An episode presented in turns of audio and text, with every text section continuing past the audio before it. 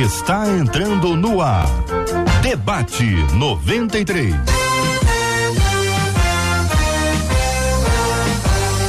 Realização 93 FM. Um oferecimento Pleno News. Notícias de verdade.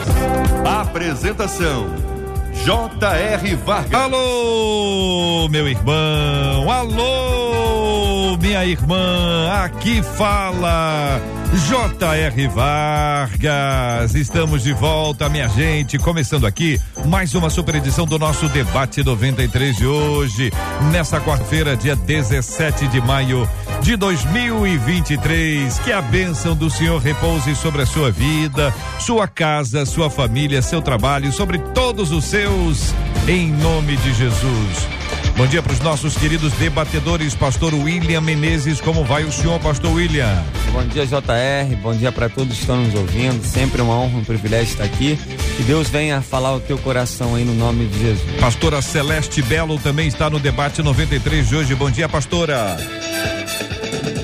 Bom dia, JR. Bom dia, aos debatedores. Bom dia, aos amigos, aos ouvintes. Uma ótima quarta-feira em nome de Jesus. Pastor Rafael Ramos também está conosco no debate 93 de hoje. Pastor Rafael, bom dia. Bom dia, JR, ouvintes. Que privilégio a gente estar junto. Meu amigo Pastor William, Pastora Celeste. Que bom a gente poder compartilhar a palavra de Deus essa manhã. Nós estamos no rádio em 93,3. Você participa com a gente também aqui pelo nosso aplicativo, o app da 93 FM. Estamos no site rádio93.com.br. A transmissão do debate 93 segue para você também em formato podcast e você acompanha agora ao vivo com a gente com super imagens no debate 93 pelo canal do YouTube 93 FM Gospel, 93 FM Gospel, na página do Facebook da 93 Rádio 93.3 FM Rádio 93.3 FM. Sua participação com a gente sempre preciosa, sempre muito especial. Você fala com a gente aqui no nosso chat do Face, chat do YouTube, que se transforma numa sala de conversa, numa sala de bate-papo, numa sala de opinião. Hoje, então, quero ouvir sua opinião sobre o tema do programa de hoje, hein, minha gente. E você fala com a gente aqui pelo nosso WhatsApp da 93, que é o 21 96803 8319. 21 803 8319 e vai falar também com a Marcela Bastos. Bom dia, Marcela. Bom dia, J.R. Vargas. Bom dia aos nossos amados debatedores e bom dia aí, ó, pro Cristiano, Helena, Cristina, Bernadette Conceição, a Rosildo, João Paulo, Eunice, a todo mundo que tá ligado, Jaqueline, essa turma toda, JR, hum. Renan, Rayane, todo mundo, tanto no Facebook quanto no YouTube, quanto no WhatsApp, que por aqui o João Carlos também já apareceu, dizendo, ó, debate 93 já começou. 93. Hoje, minha gente, tem de presente para você uma Bíblia versão é, 1611 da King James, Bíblia King James, uma capa assim marrom, bonita, estilosa, conteúdo maravilhoso, é a palavra de Deus para sua vida. Então, se você quiser participar, tá lá no Instagram da 93. Estou apresentando para quem está acompanhando aqui pelo Face e pelo YouTube essa imagem com essa Bíblia e estou descrevendo para quem está acompanhando a gente somente em áudio esta Bíblia linda, viu? Capa marrom, letras douradas, sensacional. Bíblia King James versão 1611. Você participa com a gente pelo nosso Instagram da 93, marca uma pessoa queridinha, uma pessoa preciosa, especial para sua vida e assim você vai estar tá participando com a gente, o que pra gente é um privilégio. É uma forma de dizer muito obrigado pela sua audiência. 93! 93! Então, minha gente, uma de nossas queridas ouvintes, gente, ela tá dizendo o seguinte: olha, eu tô noiva, estou noiva, mas meus pais não querem que eu me case. É o que os pais dela, os pais dela não querem. Estão dizendo para ela, não casa não. A menina tá noiva, tá alegre, mas agora não tá tão alegre, os pais são contrários. Então ela diz assim: Mas meus pais não querem que eu me case. Dizem que se eu disser sim, estarei em desobediência. Aí é que o negócio esquenta. Nunca na minha vida tomei uma decisão sem a ajuda deles. Até pouco tempo, a minha mãe escolhia as minhas roupas. Eu deixava para que ela não ficasse chateada. Então, ela escolhia a roupa e eu usava. Amo meu noivo, diz a nossa ouvinte. Sei que quero me casar, porém não quero desobedecer. Vou dar uma paradinha aqui Depois eu vou compartilhar com os nossos ouvintes as perguntas que foram feitas, porque eu queria ouvir inicialmente a palavra dos queridos debatedores. Eu começo ouvindo o pastor Rafael. Pastor, a, se ela prosseguir, prosseguir, os pais dizem não vá. E se ela for, na perspectiva do senhor, ela é menina, não é, não é adolescente, né? Uma menina tá tá noiva, tá noiva. Ela vai, vai em desobediência, pastor? É, me chama a atenção como, como, como Satanás luta contra as nossas famílias, porque a família é base de tudo. Seria tão fácil lidar com essa situação se essa família fosse uma família não disfuncional, como dá para ver que ela é, e se fosse uma família saudável, se, os conselhos seriam tão mais fáceis. Ah, mas eu entendo sim, na minha interpretação das escrituras, que existe limite para a autoridade, até a própria autoridade que Deus impõe sobre nossas vidas, através de líderes, pastores e até autoridades políticas, tem limite para isso. A Bíblia nos ensina a orar pelas nossas autoridades, principalmente autoridades políticas ali, mas existe um limite para isso, quando essa autoridade contra, se contrapõe à autoridade de Deus na nossa vida. E como o JR bem disse, essa já não é uma menininha, já não é uma é. E para além dessas questões, nesse momento, essa, essa autoridade não deveria invadir esse espaço de decisão, apesar de sim aconselhar, apesar de sim uh, demonstrar interesse em fazer parte, mas não invadir dessa maneira. Pastora Celeste, uma mamãe entre nós. E aí, pastora? JR, é, eu, eu penso da seguinte forma: eu tenho duas meninas, inclusive a mais velha se casou. E aqui me, me, me chama a atenção, logo a primeira coisa que ela diz, é que é, a, é se ela vai estar em desobediência, mas ela sempre coloca a decisão na mão dos pais, principalmente na mão da mãe. Eu posso dizer, como uma mãe de duas meninas, que muitas vezes nós temos, como bem o pastor falou, nós temos limites, até como pais. Nós temos que respeitar o limite, porque cada pessoa é um indivíduo. Então, por ser um indivíduo, nós temos que respeitar. Mas se essa moça, eu não sei qual idade ela tem, se em toda a sua vida ela foi sempre guiada por normas da mãe, como o pastor falou, parece ser uma família disfuncional, porque tudo passa pela escolha de sua mãe. Como tenho duas meninas, posso dizer, a mais velha, quando começou a namorar, é, tempos antes, quando ela disse que ela iria namorar, nós falamos que a idade dela esperava-se alguns meses para ela começar a namorar. Ela disse, mãe, que juízo eu vou ter daqui a quatro meses que eu não tenho agora? Foi determinante para nós dizermos a ela: olha, você pode começar a namorar. Foi o seu primeiro namorado, ele foi, ela foi a primeira namorada dele, estão casados, vão fazer dois anos, e ela sempre pediu conselhos, mas a decisão final sempre foi dela. Uhum. Porque senão a gente começa a invadir a, a, a autoridade, porque uma, um problema grande é o pai ou a mãe pensar que a autoridade sobre a vida dos filhos é uma imposição. Uhum. Porque uma autoridade imposta, aí já não parte aquela questão do é. amor e da autoridade por amar. Pastora, entende? É, e sim por determinar. Nesse caso, me diga o seguinte: fun funciona como? É, decide se vai começar a namorar ou é namorar com quem? O que, que é mais importante? É a data do início ou com quem ela vai?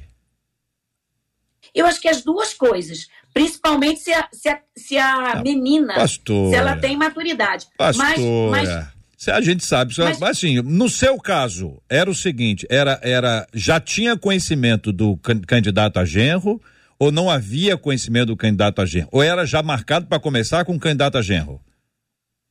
Ele era um, um, excelente candidato a genro. Hoje é até meu braço direito no louvor da igreja. Sim, mas ele é um era excelente... o candidato ou era um dos candidatos? Ah, tinha muitos, Ih, mas ele foi Brasil. o candidato. Muito bem. Pastor William, pastor Rafael. É, o negócio não, porque o negócio vai dar. Não queria estar tá na pele. Vai dar uma animada. Pastor William, e o senhor, pastor William? Veja, é a menina. Ela é noiva. Chegou a ficar noiva. Será que ela ficou noiva do nada? Apareceu ontem noiva e agendou a data? É desobediência dela? Eu fiquei pensando o seguinte: hum. é, será que essa mãe e esse pai, não parece o pai, só a mãe, não quer que eles casem nunca? Quer que ela case nunca? Ou é com esse cara aí da, da é. situação? É, será nunca, que ele é um bom noivo? Ele, é. Será que ele é um homem que trabalha? Será que ele é um homem de honra? Não sei, fiquei pensando. Hum. A Bíblia vai dizer, em 1 Coríntios 13, 11, quando eu era menino, falava como menino, pensava como menino, raciocinava como menino, agora que me tornei homem, deixei as coisas de menino para trás. Nós podemos levar isso no sentido que Paulo está falando ali, sobre maturidade. Essa menina, essa mulher, já que ela já é uma jovem, ela é uma mulher, ela precisa ter maturidade. Eu fiquei pensando, tem uma frase que eu não sei o autor, mas essa frase é uma frase muito boa que fala assim: a honra e a obediência são os passaportes para as bênçãos de Deus. Muito bem, eu concordo com isso. Nós cremos na cultura de honra sadia. Efésios 6, 2 e Êxodo 20, 12 vai falar para a gente honrar pai e mãe, para que nossos dias sejam prolongados.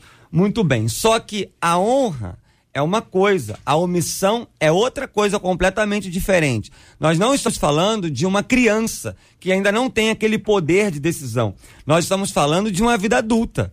É, essa jovem, ela não vai desonrar a mãe dela, mas ela precisa se posicionar em várias questões da vida dela. Como que ela é uma jovem, aí entra aquela questão da geração Nutella e a geração raiz, hum. como que uma jovem vai pedir para a mãe escolher a roupa dela? E se a mãe dela quer que ela vá de rosa ela vai de preto, aí não, aí não, né? né? Aí não pode. E eu fiquei lembrando de uma situação, JR, assim é. que eu casei, minha mãe era a favor do casamento, uhum. é, não foi minha mãe que escolheu a minha esposa para mim, e, foi e, eu que escolhi. E, o outro lado? Hã? O outro lado. O outro lado também era a favor. É, a minha sogra saber. também era a favor. Graças a também com um genro desse, né? É? Deus abençoe aí. Mas eu fiquei lembrando a primeira vez que nós fizemos um almoço de família lá em casa. Minha mãe é daquele tipo ah. que é controlar tudo, assim. Ela chega aqui, ela tem que arrumar isso e aquilo. E aí o pessoal começou a comer um sorvete na sala, no sofá. Ela, não pode comer sorvete no sofá. Aí soltaram o cachorro, não pode soltar o cachorro. Tem.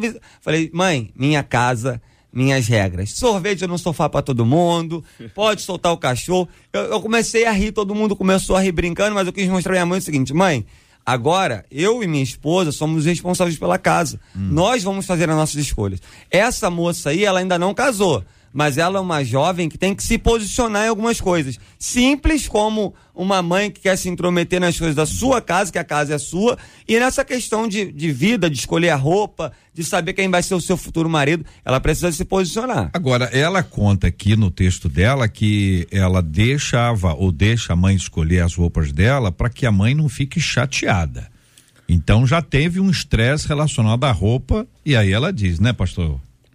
Sim. Rafael, ela diz: olha, é, escolhe aí. Não é. sei como é que funciona isso. A grande dificuldade é que parece que ela ah. foi criada assim. Não parece que ela decidiu, né? Mas é. parece que ela foi criada assim. E quando a pessoa é criada assim, demora muito para ela perceber. Eu vou usar um termo pesado, mas hum. ela percebeu o cativeiro né, é, emocional que ela tá. Um termo pesado, pesado eu sei. Pesado mas ela perceber como emocionalmente ela tá dependente e tudo mais. E talvez o casamento seja a grande chance. Uhum. E quantos filhos mais velhos, solteiros, presos dentro de casa, cuidando dos pais até a velhice, a gente vê. Uh, e não conseguiram desenvolver sua vida sentimental, emocional, relacional, familiar por conta de manipulações né, da parte paterna. E eu observo isso que o pastor William falou também, existe a possibilidade desse, desse noivado não ser um bom noivado, tudo isso existe, mas também uh, ele concorda e eu concordo que esses detalhes depois desse, desse fato também provam que aquela família carece de sabedoria, carece de limites de autoridade naquele Sim. lá. O que eu queria perguntar para os nossos ouvintes é se você acha, querido ouvinte, você acha estranho é, a mãe escolher a roupa da filha que é noiva, você acha estranho ou você acha assim, bonitinho? Você acha, ah, que legal, poxa, que cuidado que ela tem, né? Poxa, que zelosa. Perguntar pro noivo dela. Não é? Ou, ou você acha que é uma coisa tudo. assim, muito, muito estranha. Pastora, é, até que idade, na sua opinião, a mãe pode ou deve é, ajudar na escolha da roupa é, dos filhos?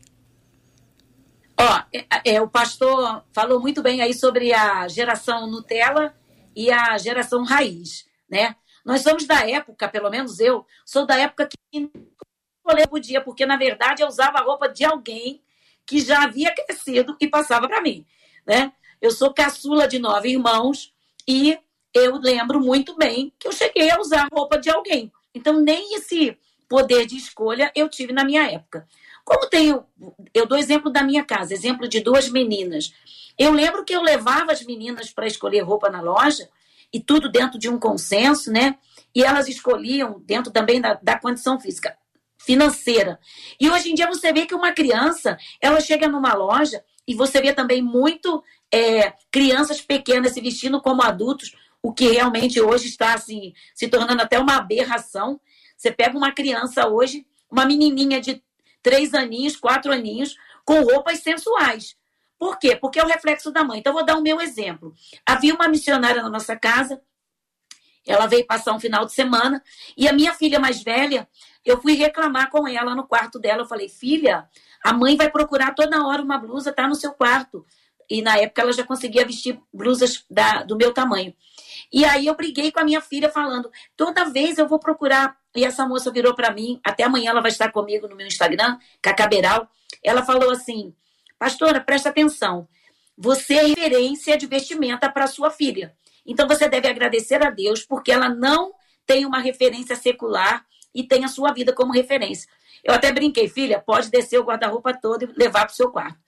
O que eu aprendo? Eu aprendo que nós estamos vivendo um tempo em que os pais também sobre a vida dos seus filhos criança.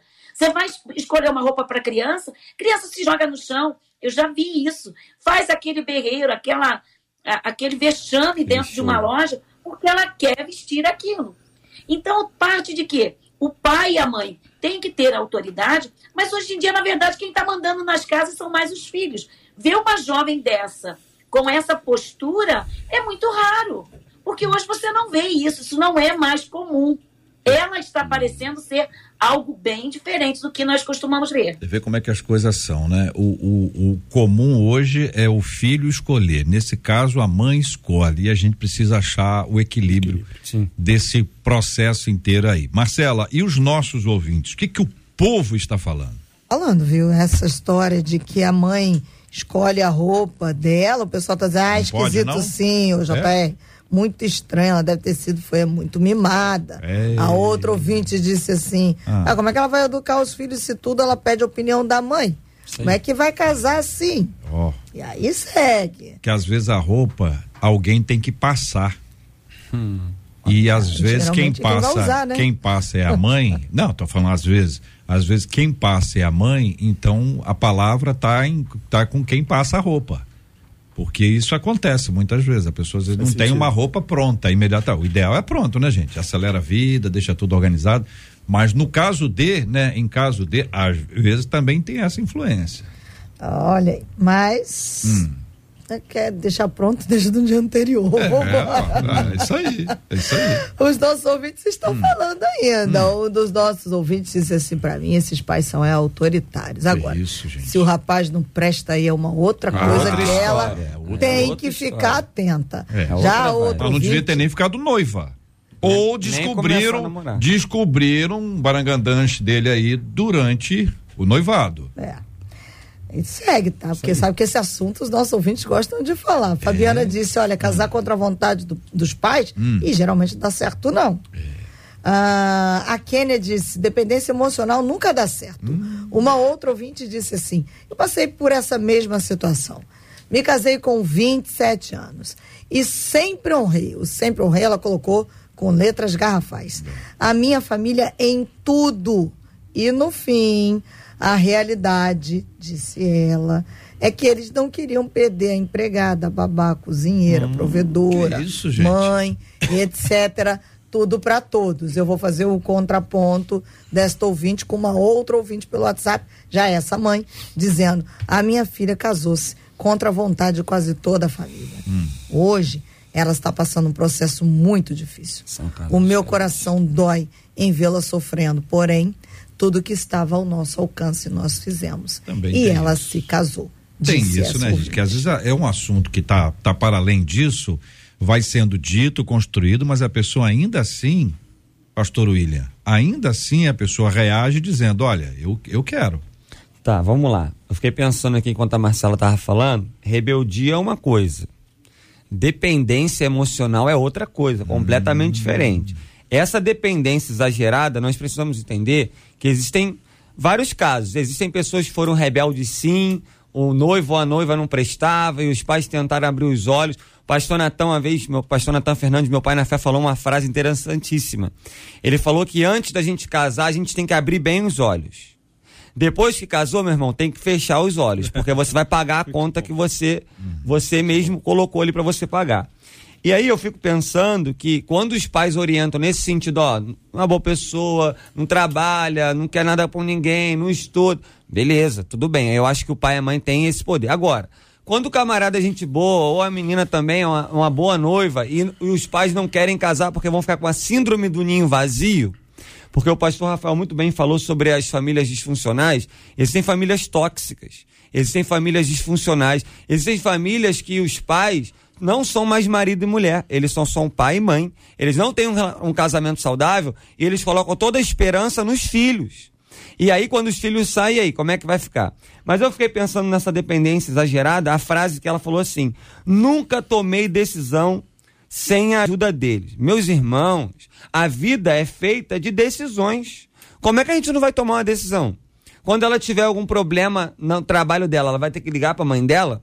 Essa dependência que o pessoal tem, às vezes, espiritual. Ah, se eu não, não ligar para o meu pastor, se eu vou para a direita ou para a esquerda, o véu foi rasgado. Nós temos livre acesso à presença de Deus. Claro que a figura do pastor é importante, o líder é importante, mas ela vai aprender a tomar decisões e viver a história dela. Estou lembrando aqui de um exemplo de um amigo bem próximo, que se ele não fosse ver a história dele, ele nunca ia ter uma família abençoada. Porque ele vem de uma família tóxica, hum. ele vem de uma família disfuncional, e ele falou assim: Pastor, não estou aguentando mais a minha família, é problema o tempo todo. Luta. E eu falei para ele: Cara, você precisa viver a sua história, você vai ter que dar uma desligada um pouquinho, você vai saber que vai ter luta ali. Porque se ele não fizer isso, ele não vai conseguir viver a vida dele. Imagina essa menina quando ela tiver algum problema no casamento dela. Como é que vai ser? É, eu perguntar, vou, vou, vou, vou perguntar aqui aos nossos ouvintes o seguinte, gente, ó, você não casaria ou não apoiaria o casamento com alguém que dê a sua resposta. Você não casaria ou não apoiaria o casamento com alguém que Participe aqui pelo nosso WhatsApp, que é o 21968038319, o chat aqui do Facebook, o chat do YouTube para você interagir com a, com a gente. Você não casaria ou não apoiaria o casamento com alguém que e aí você traz a sua resposta, Marcela vai ler já já. Vamos ouvir os nossos queridos e amados ouvintes. Pastor Rafael, será que meus pais estão com medo de me perder? Essa é uma hipótese. É, é sim uma hipótese, com certeza. Tem uma história na Bíblia que pra gente pode trazer luz a isso. A Jacó, ele se casa com as duas filhas de Labão, Raquel e Lia, e ele é acolhido por Labão.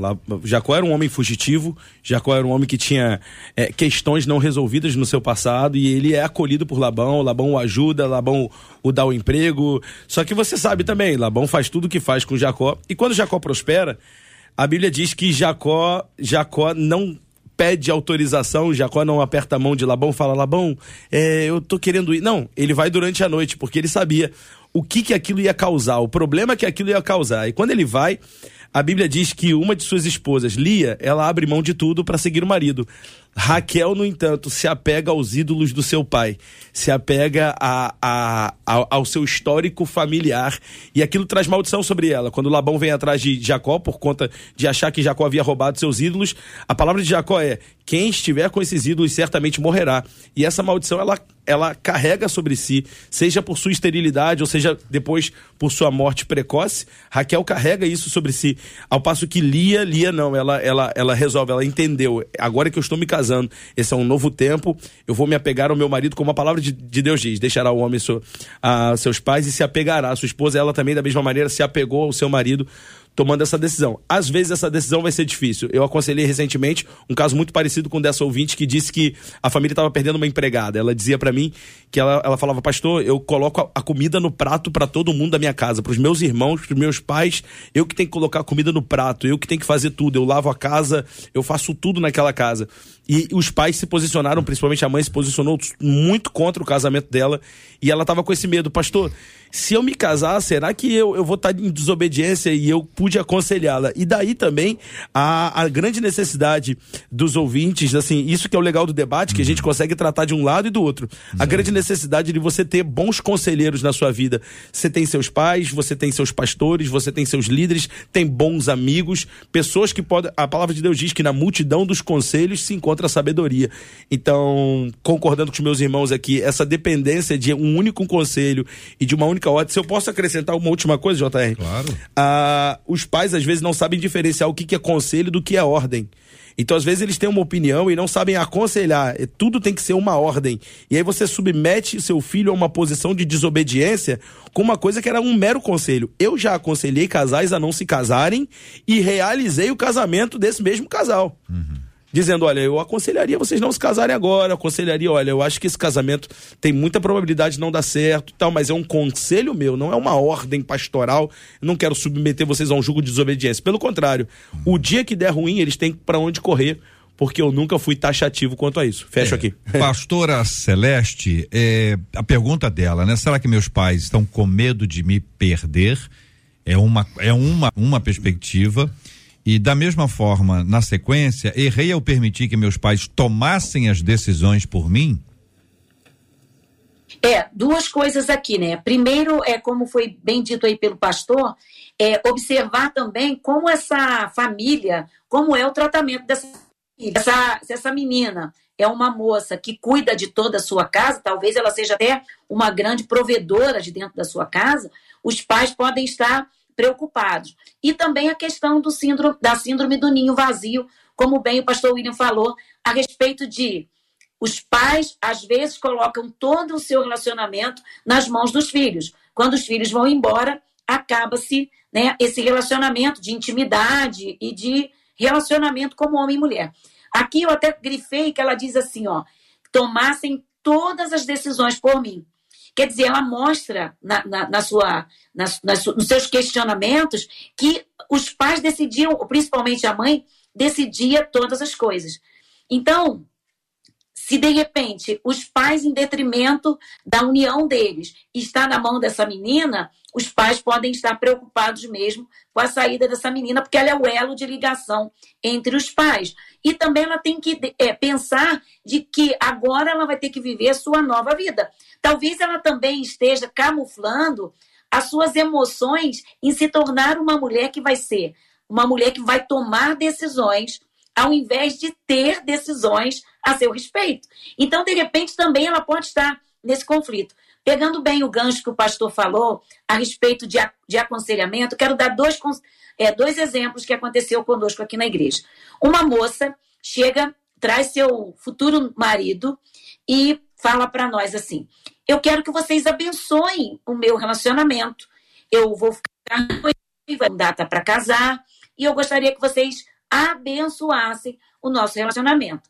Abençoamos o namoro, eu pedi para conversar com ela em particular depois. Falei para ela, filha, é, esse relacionamento não vai dar certo. Eu sinto que não é de Deus esse relacionamento. E ela ficou chateada comigo no momento que ela já estava vendo vestido, marcando casamento. Mas eu falei, eu vou orar ao Senhor e o próprio Deus vai ministrar o seu coração. Tempos depois se revelou, porque aqui eu, peguei a passagem que diz que há julgo desigual, e a gente às vezes pensa que julgo desigual é só para o não crente com o crente. Existe julgo desigual dentro da igreja. Porque existem pessoas que estão travestidas de bons cristãos, mas na verdade não têm caráter transformado. E esse rapaz foi bem isso que aconteceu. Essa moça descobriu o caráter dele por trás disso tudo, terminou o seu noivado e não se casou. Aprove o Senhor que ela encontrasse um rapaz dos seus sonhos, hoje não mora mais aqui no Brasil e Deus realizou o sonho. Em contrapartida, uma outra pessoa vem com o seu namorado e me pede para abençoar. Eu digo, o meu chamado é para abençoar, mas vocês são bênçãos separados. Vocês não são bênçãos juntos. Mas eles, não, mas Deus deu sinal. Deus deu sinal para minha família, deu sinal para mim. Se casaram. Meses depois, estavam se separando. Por quê? Porque às vezes, quando a gente dá um conselho, não é para a destruição, principalmente nós, pastores. Que haja bênção. Mas às vezes as pessoas elas se decidem tanto por aquilo que elas não querem ouvir conselho. E eu acho que essa moça tem que partir do pressuposto de que seu líder espiritual, se ela é uma cristã, qual é a visão do seu líder a respeito da sua casa? E pedir conselho, como bem o pastor falou, é na multidão de conselhos que existe sabedoria. Acho que talvez um passo aqui importante seja o dela conversar com os pais e perguntar por quê, né? Que é, é lógico que, que os pais têm alguma, alguma justificativa, né? Ou algumas que podem ser coerentes, razoáveis ou nem, nem tanto. Nem todas as justificativas têm um fundamento. Muitas vezes pode ser apenas uma implicância, pode ser apenas essa perda eh, de alguém dentro de casa, esse ninho vazio. Então são coisas que são colocadas e seja sobre esse candidato ou outro. E uma forma de ter aí um acompanhamento é, é exatamente entender é, qual, qual é a razão, por que não ele? O que que houve? É não ele? É não ninguém? Como é que a gente constrói isso aí de uma forma clara? Marcela, quer dizer que o, po, o povo está falando, eu estou acompanhando Ele tá aqui. falando muito, tá tem, dando as Tem gente muito engraçada tem, dando opinião. Tem. É o pessoal criativo. É, vou falar ah. desse pessoal criativo aqui. Já vou, vamos começar por eles e aí depois eu vou para os casos. A pergunta foi: você não casaria ou não apoiaria o casamento com alguém que? Estivesse em julgo desigual, dizem alguns dos nossos ouvintes que não respeitam os pais, que são preguiçosos, Olha. que não temam a Deus, que é, é alguém irresponsável. Preguiçoso é difícil, não é difícil identificar essa pessoa, é porque às vezes a pessoa parece ativa. Não, não, William. A vida mostra. Ah, não, a vida. Eu estou é. falando, mas às vezes no, no, no começo, assim, pastores, não tá, tem tá aquela. Tá não tem gente que, que engana? Acho que você pode fazer algumas provas, né? É? Pode, ah. vamos, vamos, vamos fazer uma mudança de um amigo nosso. Vamos, vamos pegar aquilo ali. Vamos. Ih, fulano me chamou para ajudar a virar uma laje. Vamos lá. Meu Deus do céu, mas o pastor Rafael também chega arrebentando.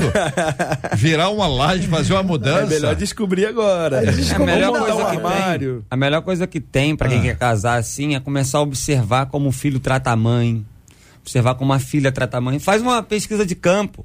Parece do nada lá na casa da Mas pessoa laje, como não? ela vai estar. Tá. Não, também, também, isso também. Hum. Mas, por exemplo, você vai na casa da pessoa, chega lá de surpresa assim, vê como o quarto o dela quarto, é, é, o quarto dele é, aí você vai ter uma noção do que ah. vai te esperar no futuro. É? O ruim é se a mãe tiver arrumado o quarto. Né?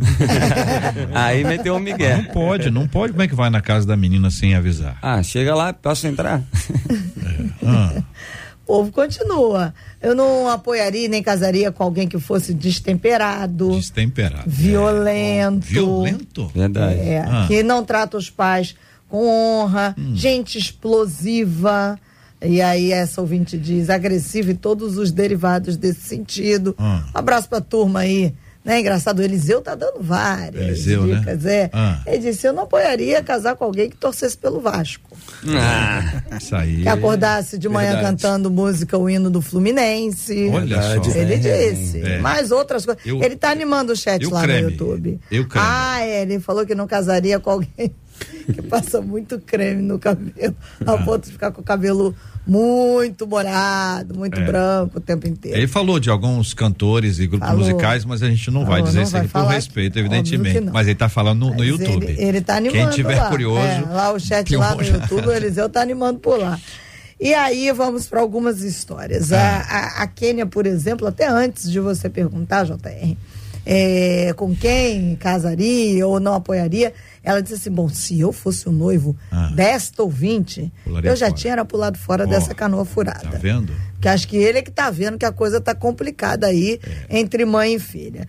E aí, hum. ah, três histórias. Uma das nossas ouvintes diz assim: eu fui desobediente aos meus pais, fazia tudo do meu jeito e hoje me arrependo. Sofro muito e aconselho a minha filha dizendo que eu sou o espelho dela. Um ouvinte. Outro ouvinte disse assim: já estou casada e quando estava grávida, a minha mãe queria ditar as regras da minha vida e da minha hum, casa. Olha aí. Fui chamada de rebelde, rebelde. Porque a minha mãe começou a gritar comigo dentro da minha casa. Eu a repreendi e eu só ouvi ela dizendo: Você tem que me honrar, porque é o que a Bíblia diz. Uma outra ouvinte dizendo: Eu tenho 27 anos, tenho uma filha de 7 e a minha mãe, além de querer controlar tudo que eu faço, ainda quer controlar a minha filha. Eu falo, ela desfaz o que eu falo. Difícil, hein? Ela, aí ela diz: a minha mãe tem o poder de entrar na minha mente. Que isso, gente? E me fazer recuar sempre. A mãe hum. deve ser, né? Bastante. O, o quê? É, é rádio, tá? Manipuladora, digamos assim. Com amor e carinho. Manipuladora. Ah. Hum. Porque ela disse assim: ela escolhe a minha roupa, é a da minha filha. Ela escolhe. Da mãe, da, da filha e da neta. Da filha e da neta. Não bastava da é. filha. É, quer falar das minhas amizades e às vezes é constrangedor. E ela destaca que, de fato, a mãe tem esse poder, que ela chama de poder de entrar na mente. Mas deve é. ser esse poder de persuasão, manipulação, enfim. Pastora e faz Celeste, com que ela recue. Que, pastora, o que, que é isso? Então, o que, o que acontece nos nossos dias é porque nós temos jovens e adolescentes que estão com a mente muitas vezes fraca, adultos também. E com isso são facilmente manipulados.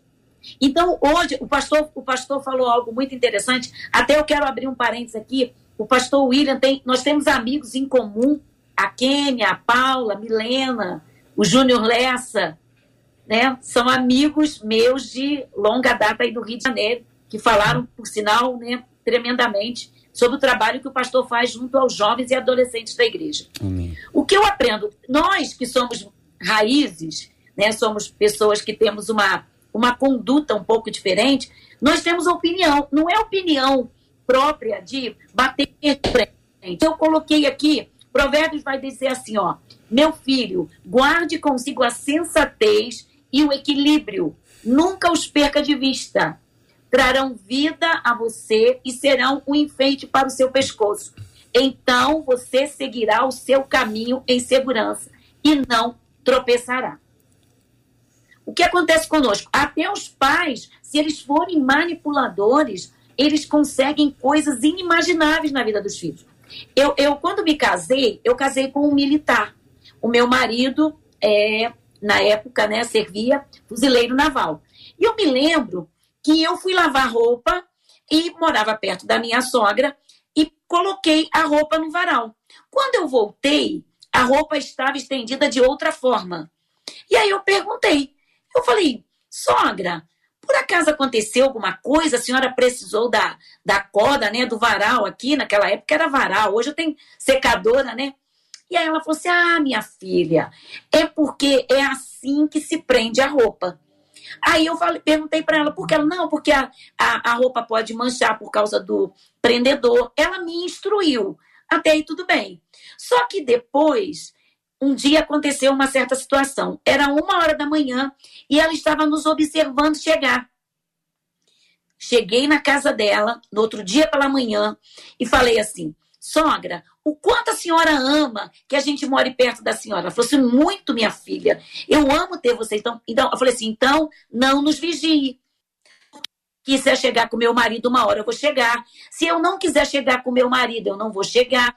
A senhora tem que entender que o fato de eu estar perto da senhora não lhe dá o direito de querer governar agora a sua, seu, seu filho, que agora é meu marido. E ela, perdão, filha, nunca mais vou fazer isso. E nunca mais fez. E nós vivemos por muitos anos morando perto, sem nenhuma intransigência. O que acontece é que, às vezes, os pais não veem limite. Um exemplo para encerrar minha fala: nossas filhas, quando eram acordadas pelo meu marido para irem à escola, diziam assim: Eu não vou à escola hoje, não, pai. Aqui está muito frio, aqui a minha cidade é muito fria. Hoje está 15 graus, mas ontem estava 7 com sensação de 5 graus. Então tá muito frio. Tinha dias que ela falava, pai, eu não vou à escola. E ele falava assim: sua responsabilidade. Se você faltar à escola, o que isso vai acarretar para você? Não, pai, hoje a matéria não é tão importante, nessa matéria eu já passei. Tudo bem. Agora, nós não somos intransigentes em dizer, olha, tem que ser assim. Nós temos que ser maleáveis. E eu quero dizer uma coisa: seja adolescente ou seja jovem. Eu aprendi uma frase uma vez. Adolescente, principalmente, quem tem filho adolescente, pastor William, que é pastor de adolescente. Um dia eu ouvi assim: hum. adolescente é igual banana descascada. Tá na mão. Se você apertar, vaza entre os dedos. E se você não se segurar o suficiente, ele cai. Assim temos que ser com os nossos filhos. e não dominar os filhos, entrar na mente e uhum. querer viver a vida dos filhos. Pastor William. Nós precisamos, eu quero repetir essa frase: rebeldia é uma coisa, dependência é outra. Então, essa questão da manipulação, isso não é saudável, gente. Isso é tóxico. Isso não... Outro dia eu vi um filme de uma amizade extremamente tóxica. Existem casamentos tóxicos, existem pais tóxicos, mães tóxicas. Nós honramos os pais, mas desse jeito aí não dá. Ficar entrando na mente da pessoa, querer mandar em tudo na casa da pessoa. Eu dei um exemplo no início de uma coisa simples. Depois daquele caso lá, minha mãe nunca mais falou nada lá de casa. Não é ser grosso, não é não honrar. Não, nós vamos honrar. Só que essa menina precisa entender que ela vai ter que ter a vida dela, o jeito dela. Por exemplo, se eu não gostar de comer feijão, um exemplo. Aí a mãe vai lá e vai fazer feijão. Mãe, mas aqui em casa a gente não gosta de feijão. Não, mas tem que comer feijão. Tudo bem, mãe. Na casa da senhora, a senhora come feijão. Por exemplo, várias questões na minha vida pessoal, quando eu morava com a minha mãe, com meus pais, eu olhava assim, eu honro a minha mãe nisso, eu honro meu pai nisso, eles se separaram, mas eu não concordo com essa decisão. Eu não concordo com esse tipo de vida. Eu não concordo com essa escolha. E quando eu casei, eu decidi ter uma vida diferente. Eu decidi ir por outros caminhos. Por exemplo, uma coisa simples. Ninguém podia entrar no quarto lá da minha mãe, era fechado, nem filho não podia entrar e tal, só quando ela estava lá. Quarto da sua mãe quarto, ou quarto dos seus pais? Quarto da minha mãe. Ah, Meus pais mãe. eram separados. Hum. Então, assim, lá em casa a gente não tem essa crise.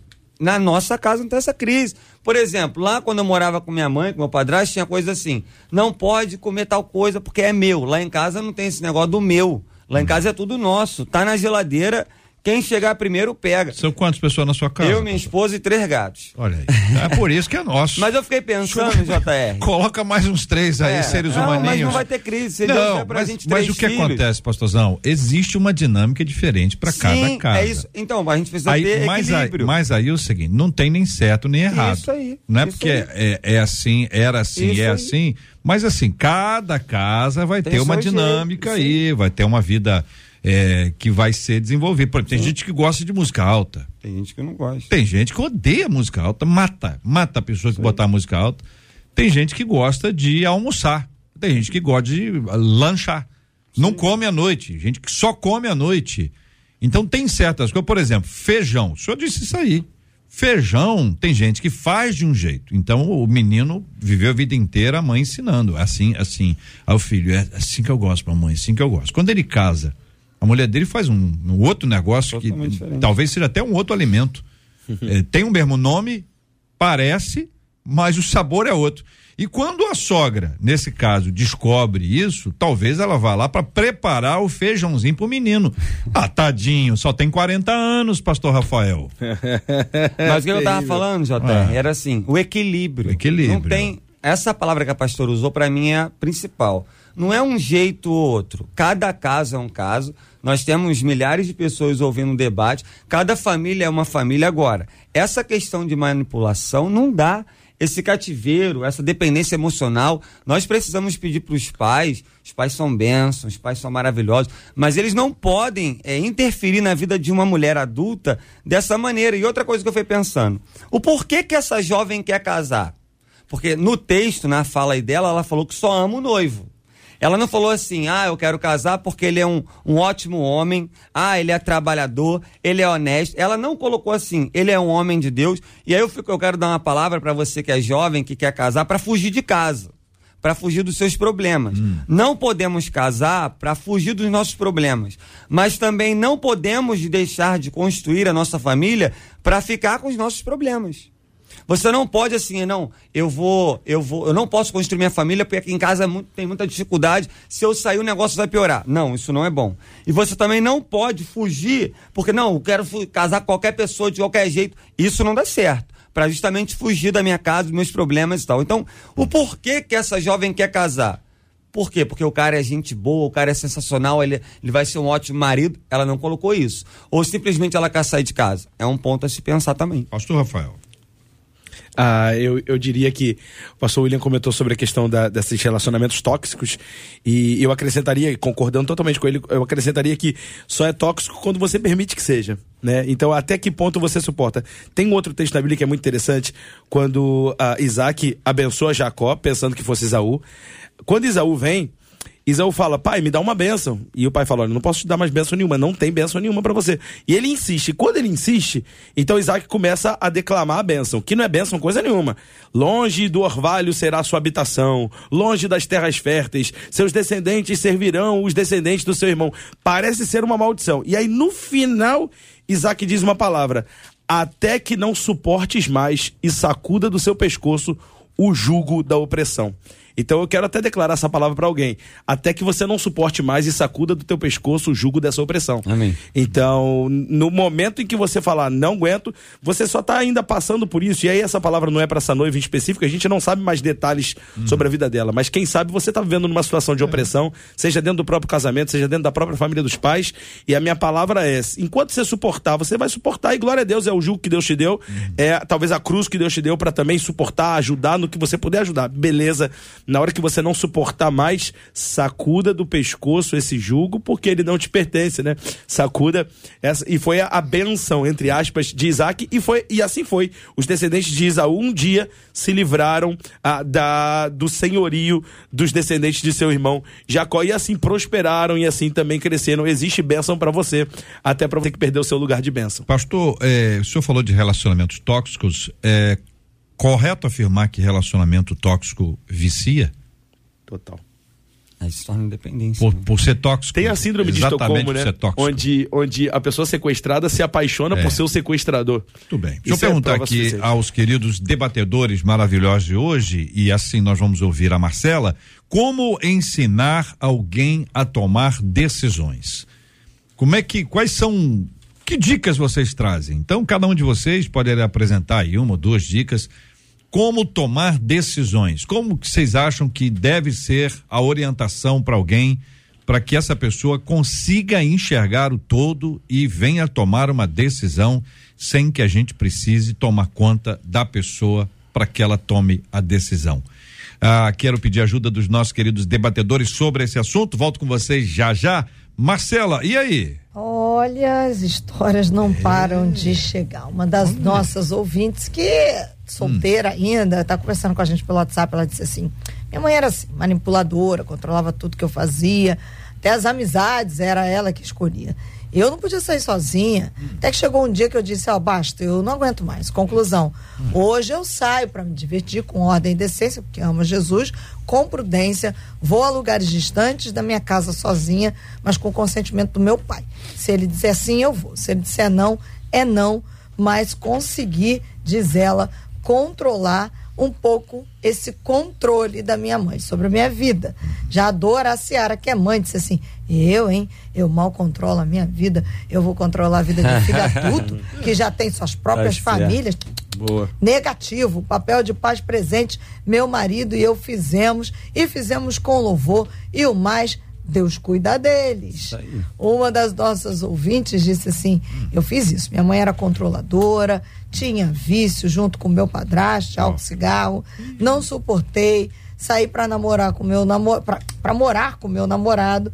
E a, hoje estamos juntos, mas realmente saí de casa para fugir de casa de uma situação que era insuportável, disse essa ouvinte. Foge de uma ruim, cai numa, numa pior. Aí é osso. Né? Sai de uma ruim, cai numa pior. Ah, vamos lá, como ensinar alguém a tomar decisões? Pastora, posso começar ouvindo a querida irmã? Claro. Primeiramente, JR, é, como bem o pastor William falou, a respeito de dar uma incerta na casa, se a, se a mulher é incerta lá na casa do rapaz, e principalmente como ele trata e cuida dos seus pais, e logo a respeito de sua mãe, porque eu vejo que isso é muito importante, como ele é em relação a, ao Senhor, a sua conduta com o Senhor e a sua conduta com o próximo, até mesmo com a criança. Uhum. Porque às vezes sabe o que acontece? A pessoa casa, aí a mulher casa cheia de sonhos, de ter vários filhos, e o cara não gosta de criança. E aí vai dar ruim, lá na frente ruim.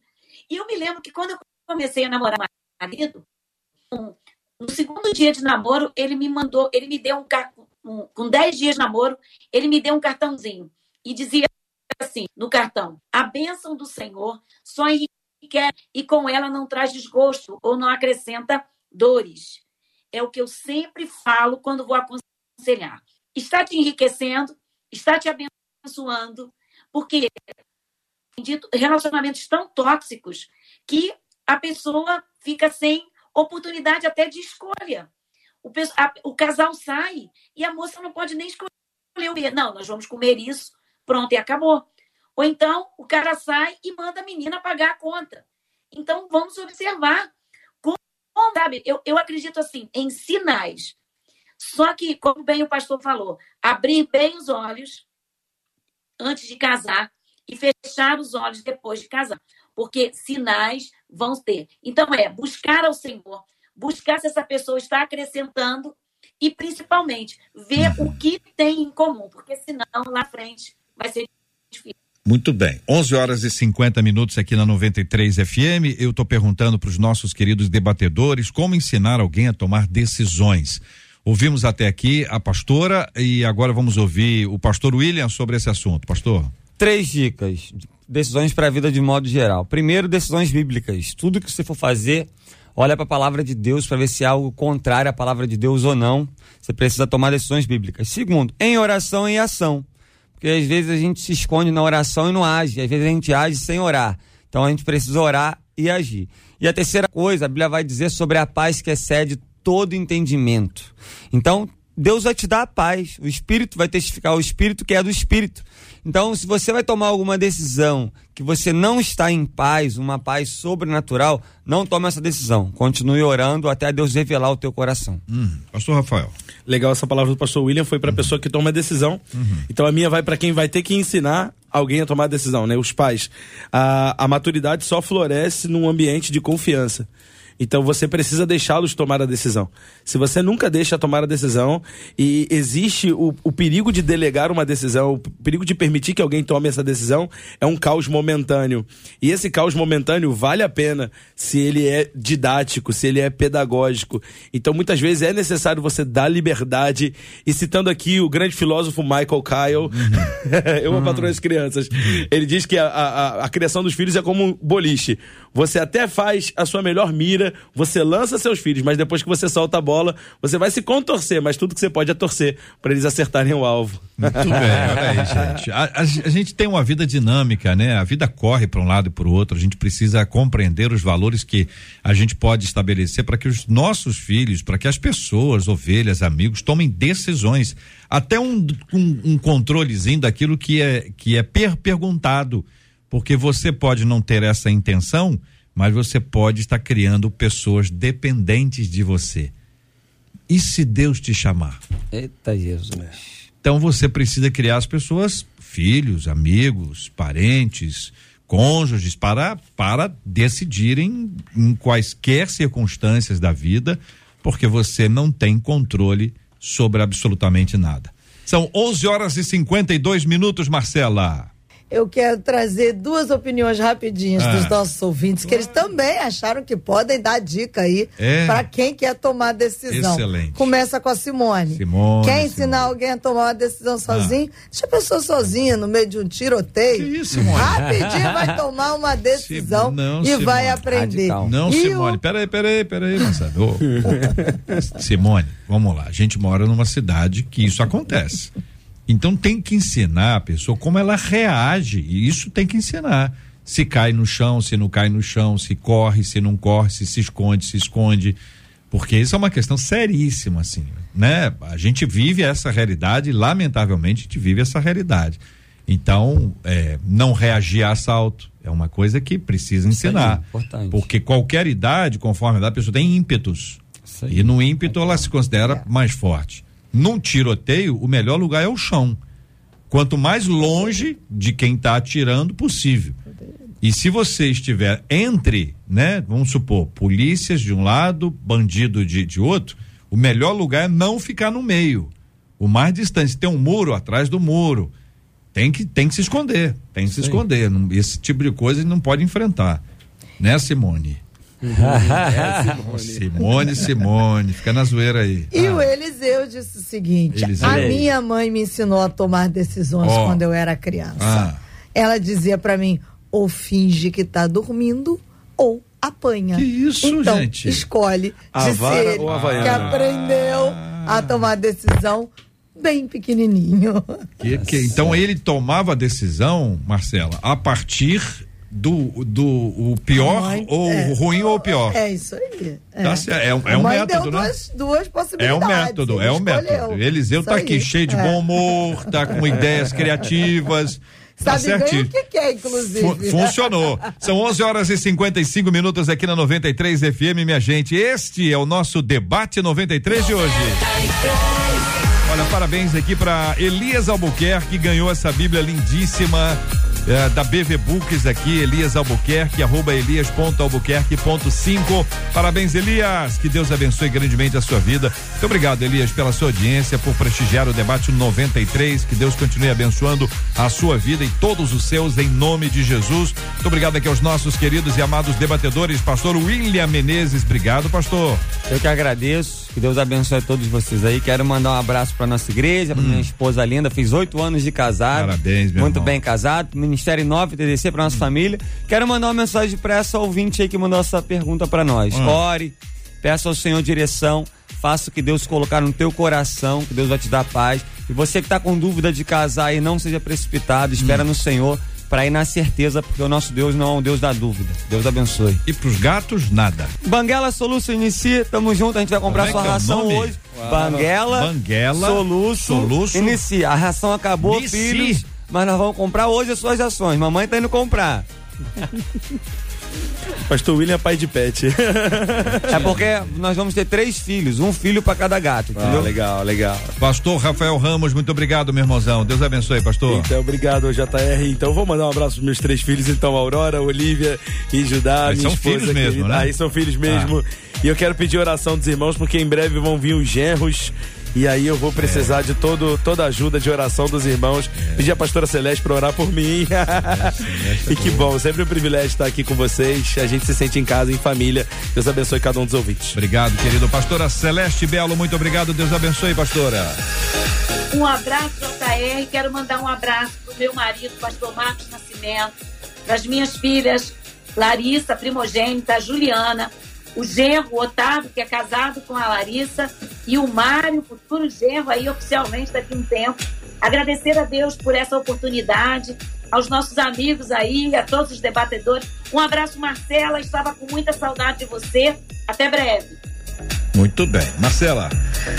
Um beijo, pastora. Também estava cheio de saudade de todos vocês. Obrigada a todos os nossos debatedores, aos nossos ouvintes. E faço um destaque aqui, JR. Hum. A Marcelene disse assim: como eu gostaria de ter ouvido orientações como essas quando eu era adolescente.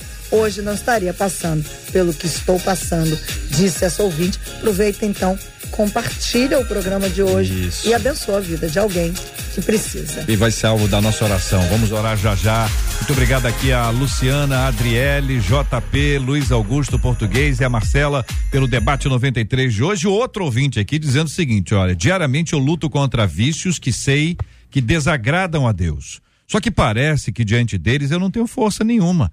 Eles sempre me vencem. Como combater o tormento de sempre perder para os vícios? Quais os sinais de que podemos estar desenvolvendo comportamentos viciantes? Tudo que se torna hábito pode se tornar um vício? Existe vício bom? Como evitar situações tentadoras em ambientes perigosos, a fim de agradar a Deus em todo o tempo? Esses e outros assuntos estarão amanhã, se Deus quiser, a partir das 11 horas da manhã, em mais uma super edição do nosso Debate 93. Pastor Rafael, vamos orar? Vamos colocar esses assuntos diante de Deus, vamos pedir a graça do Senhor sobre todos e vamos orar também, pastor, pela cura dos enfermos e consola os corações enlutados. Amém. Deus, obrigado por, essa oportunidade de compartilharmos mais uma vez a tua palavra. Pai, eu oro por cada ouvinte sejam aqueles que ainda estão para tomar decisões ou os que já tomaram decisões. Alguns que tomaram decisões que não queriam ter tomado e estão hoje colhendo os frutos disso. Pai, minha oração é alivia a carga dos seus filhos com esperança, esperança de que temos um futuro em Ti e que, independente de como vivemos a vida aqui, nossa esperança de glória é muito maior. E eu oro também por aqueles que ainda estão para tomar essas decisões, dá a eles discernimento, sabedoria, graça e aconselhamento oportuno, Pai. Deus, eu oro por, pelos nossos irmãos e irmãs que estão acamados agora, que estão doentes, Pai, alguns em luto porque perderam familiares, perderam entes queridos. Que a tua graça, que teu Espírito Santo os console, Pai. E para cada um que ainda está caminhando distante, que ainda está ali de longe acompanhando, que seja atraído para a tua graça, atraído para um relacionamento. Quem sabe é hoje o dia que você volta para os braços do Pai, que você volta para o Senhor Jesus. Essa é a nossa oração, em nome de Jesus. Amém. Que Deus abençoe. Você acabou de ouvir Debate 93.